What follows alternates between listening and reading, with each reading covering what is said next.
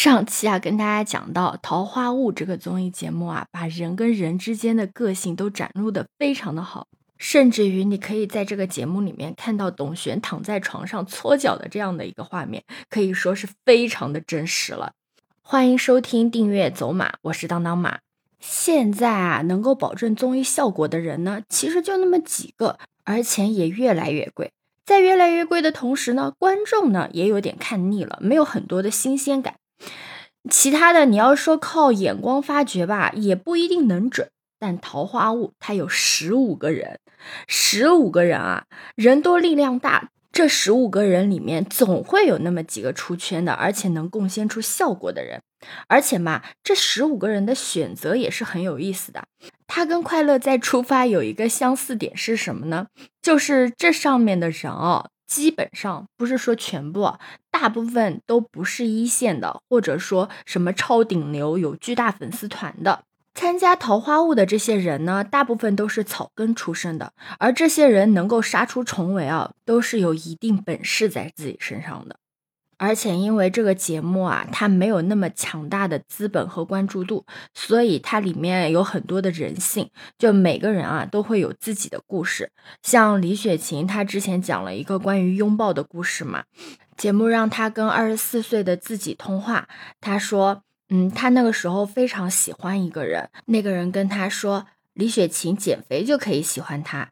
李雪琴又继续追问下去，问到底要多少斤才可以的时候。但得到的回答却是我抱不动你的答案。然后李雪琴就因为这件事情一直非常的抗拒别人的拥抱。在她分享这个故事之前，桃花坞里面一个看上去很瘦弱的女孩啊，叫陈瑜，她把李雪琴给抱起来了。一个瘦小的女孩子把李雪琴抱起来了，而且只是因为李雪琴不小心切到了手，陈瑜想哄她开心。呃，李雪琴就直接说嘛，我心里有一块曾经枯萎过的地方，现在因为你又发了一颗小小的芽。就这个拥抱啊，不仅治愈了李雪琴，也治愈了好多好多的女孩子。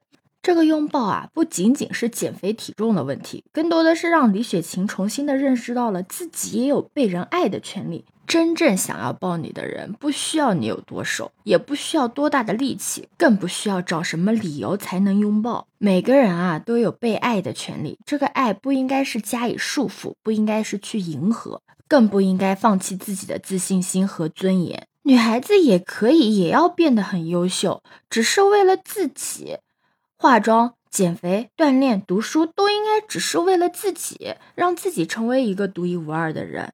你只有先是你自己，然后才是其他的角色。你只有先做到先喜欢自己，才能会有更好的自己。最后，愿大家都可以好好的对待自己，被这个世界温柔以待。生活已经够难了，过好自己就行了。你觉得我说的对不对呢？可以给我评论留言哦。欢迎收藏、订阅走马，我是当当马，拜拜。